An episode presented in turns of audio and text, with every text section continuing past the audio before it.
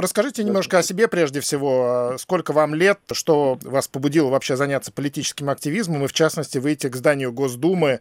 Почему вы решили вспомнить эту средневековую Англию? Казалось бы, где она, Россия и где Англия? Мне без месяца, наверное, 20 лет будет. Вот, сейчас там учусь э, в высшей школе экономики на культурологии. Политическим активизмом занимаюсь уже, ну, именно активизмом давно относительно, там, я не знаю, с своего класса, наверное, седьмого или восьмого в разных формах там, потому что политический активизм не только протесты, там не только какие-то акции, там какой-то доли художественности.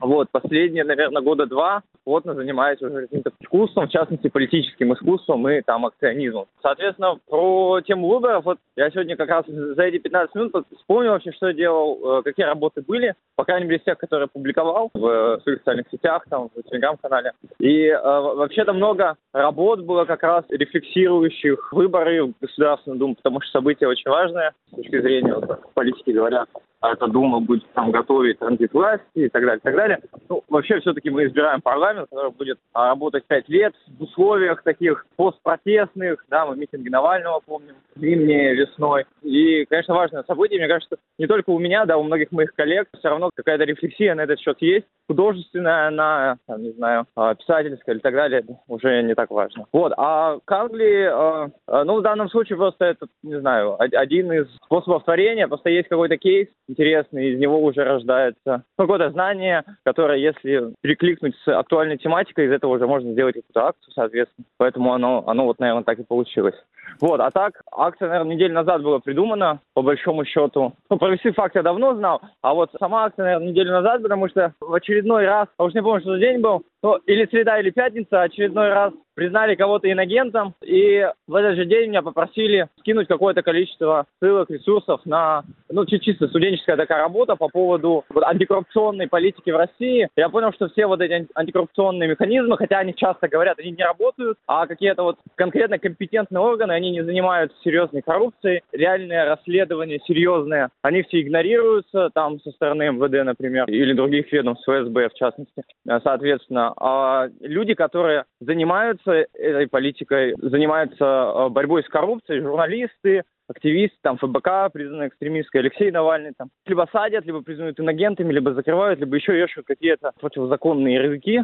В этом смысле получается, что система борется не с коррупцией, а с теми людьми, которые на самом деле борются с коррупцией. И в этом смысле, да, мы, мы скатились в Средневековье, и вот тут э, город, город он не средневековый, а город эту традицию начал в 18 веке, такое раннее новое время. И в этом смысле вот это, казалось бы, какой-то архаичный инструмент становится для наших реалий э, единственно легальным и потому прогрессивным. Вы думаете, в Госдуму депутаты нынешние идут, чтобы обогатиться? Я не думаю, что это напрямую обогащение, потому что если мы посмотрим на депутатов от э, правящей партии, Единая Россия, это люди уже богатые в большинстве своем. Они просто, не знаю, свой капитал в этом смысле во многом умножают. За счет лоббизма, за счет коррупционных схем, соответственно, они предлагают какие-то правки, руководствуются, самое главное, бюджетом Российской Федерации. За счет этого они могут какие-то вещи своим друзьям отстегивать там э, в нужные строки бюджета профсоюз и так далее. С одной стороны. С другой стороны, конечно, в данном случае, ну, Госдума это такой большой, ну, в, в, в этом созыве, да, ну, как и в прошлом, большой такой, э, на самом деле, э, репрессивный орган, в том смысле, что она как раз и будет диктовать какие-то э, законы против, опять же, тех людей, которые э, реально борются с коррупцией. Вы сами участвовали в этих выборах? За кого, если не секрет, голосовали? Да, участвовал, э, за КПРФ я голосовал. Вот, э, я бы тут отметочку сделал, что частью вот того манифеста, условно, как СМИ написали, а, это открытое обращение к руководителю аппарата Госдумы и, соответственно, главам фракции. Всем, кроме Единой России, потому что Единой России нет доверия. Но, если честно, по большому счету, все мы понимаем, что там новые люди, абсолютно кремлевский проект, там, справедливая Россия ЛДПР. В этом смысле КПРФ, она кажется наиболее интересной партией. Хотя тоже, как показала практика вот этой протестной кампании поствыборной, сама в себе очень противоречивая. То есть вот это ваше голосование за КПРФ, это было все-таки не вполне протестное голосование, а вы действительно придерживаетесь левых идей, идеи. Действительно ли левые идеи популярны у молодежи вашего возраста? А, я думаю, да. Даже те люди, которые не причисляют себя к, к левым, да, они а, могут разговаривать абсолютно на, на языке левых, там чуть ли даже не на марксистском языке, но при этом отмешевываясь, говоря, что ай-яй-яй, вот большевизм это плохо и так далее, потому что все равно у нас есть вполне даже заслуженная стигма у коммунистических, социалистических идей, которая тянется со времен там, советской практики и всех социалистических проектов, которые были. Ну вот новоиспеченный Нобелевский лауреат Дмитрий Муратов незадолго до того, как получить эту премию, все укорял таких, как вы, что вы хотите привести к власти сталинистов, посмотрите на них, они молятся Сталину. Неужели вы хотите возвращения России вот в те темные времена? А, ну, честно говоря, я не видел никого, э, кто бы среди, не знаю, моих коллег по, по разным движениям общественным из левых, да, молился бы Сталину да, в самой КПРФ за счет того, что партия довольно-таки старая по кадровому составу, но если мы взглянем в другие партии, там, собственно, везде старый кадровый состав, потому что молодежь, ей, ей сложно пробиваться в политику через а, вот эти вот официальные партии, и, даже вот левым, огромное количество левой молодежи, она не идет в КПРФ, потому что КПРФ в идеологическом смысле, она, ну, довольно застойная на самом-то деле, вот, опять же, там много этих сталинистов, но они тоже очень разные, эти сталинисты, а среди, среди молодежи левой сталинистов практически нет, на самом деле, ну, по крайней мере, я по своему узкому кругу лиц говорю.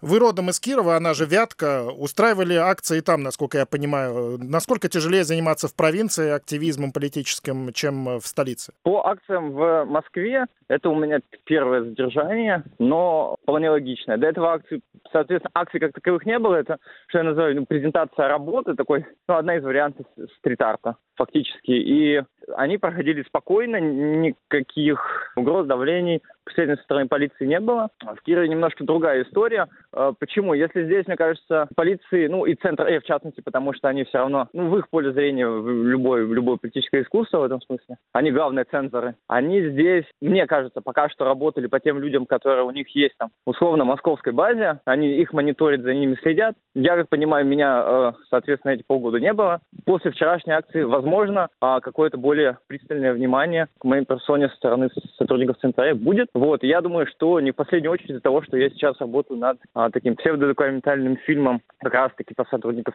Э и по работе их на публичных мероприятиях. А в Кирове а, есть другая история, например, вот когда я делал выставку с поддонами, на поддонах э, про проблемы инфраструктуры города, а, там, как мне показалось, была конкретная история про то, что конкретным людям в правительстве это не нравится, то, что ну, инфоповод поднимает инфошумиха, и они просто условно по звонку конкретные органы э, поднимают вот этих псов режима, которые которые уже и занимаются преследованием непосредственно. А вас пишут еще как об участнике основанного Гретой Тунберг движения Fridays for Future, школьная забастовка за климат, так и его в России называют, и в России, да и не только в России. Идея прогуливать школу ради борьбы с глобальным потеплением у многих вызывает э, смех, сарказм, издевки какие-то.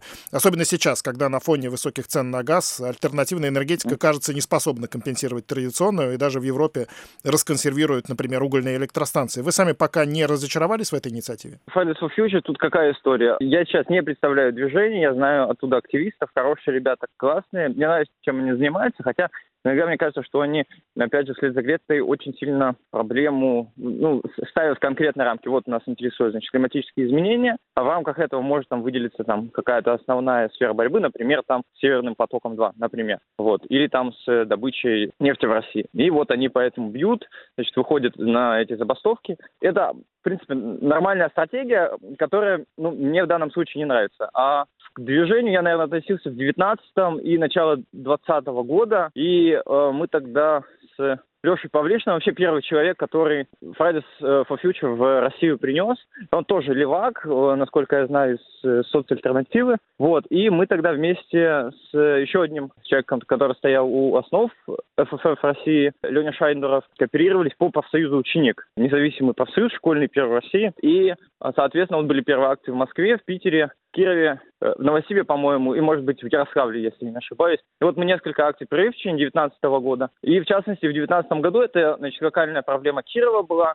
Завод э, по переработке опасных отходов, первого-второго класса опасности таких ни, ни, никогда не было в России. И хотели построить на базе бывшего завода по уничтожению химоружия. И в месте, где не, нельзя строить. Это пойма реки Вятки, заболоченная местность, и там действительно опасно. И вот в городе у нас на Вятке был огромный протестный, не знаю, порыв в этом смысле. Хотели, и там еще, значит, ЧУЕС а, был тоже рядом с нами фактически, да, на севере. И тогда Fridays for Future, в частности, включилась как раз вот, вот в эту протестную повестку. Я координировал ФФФ в, Кирове. Мне хотелось в данном случае объединить просто вокруг глобальной да, проблемы молодежь, э, не экологически заинтересованную молодежь пока еще малым протестным потенциалом вокруг значит, глобальной проблемы и проблем сугубо региональных каких-то, на решение которых мы можем повлиять. ФФФ в 2019 году был такой, а потом, ну там внутренние уже вопросы, значит, основная повестка ушла немножко в другое русло, больше в работу в интернет, ну то в такой такой молодежный аналог Greenpeace, я бы сказал. И, собственно, я ушел с этой стези в другое поле. Вообще много говорили во время ШИЭС о том, что именно экологическая политика, объединение вокруг экологических проблем может как-то, если не привести к смене правящего режима, то хотя бы привести к каким-то серьезным подвижкам. Ну, похоже, что этого не случилось. Да, ну, была одержана вот эта локальная победа на. И после нее, по-моему, еще в ошибусь, может быть, в Башкирии были протесты, когда там гору хотели снести для добычи. Не помню, правда, уже чего, но и там тоже была победа, соответственно. Ряд побед были на, на вот именно на почве каких-то локальных экологических вопросов, когда вот э, местные жители непосредственно поднимались, с соседних регионов активисты приезжали, и они могли отстоять. В данном э, случае именно кейс с там вообще пять заводов называемых смерти, установили, везде были серьезнейшие протесты, там э, это в первую очередь, значит, Киров, Ижевск, и, соответственно, там, по-моему, тоже у них хотели строить эти заводы, и там были крупные митинги, и КПРФ, в частности, как-то выходила, пыталась взять повестку, но там все уперлось в то, что, собственно, заводы строило бы и значит, следила бы за их работой. Дочернее предприятие Росатома, и против, конечно, такой корпорации там уже нет сложно переть. Это крупный капитал, повязанный с государством, который не, не отступит ни перед чем. Ну, вас стало больше привлекать непосредственно политическая повестка. Вы устраивали, в частности, акцию во время поправок в Конституцию, голосования. Вы устраивали акцию «Внести свои поправки в Конституцию». Вот какие бы вы внесли поправки? Наверное, основная поправка... Я, вы знаете что, как молодой человек, который видит постоянную проблему с вот эта локальная неполитическая проблема с, с тем, что у меня много друзей заканчивают университет или перепоступают с одного факультета на другой, там, или сменяют вуз. Это нормально в этом возрасте. У них стоит какая проблема? У парней всего одна отсрочка от армии дается, и дальше они попадают в абсолютно репрессивную систему, где их год на год просто решает свобода. И в этом смысле я, я бы отменил, э, и много людей нам писало, я помню, а, отменил э,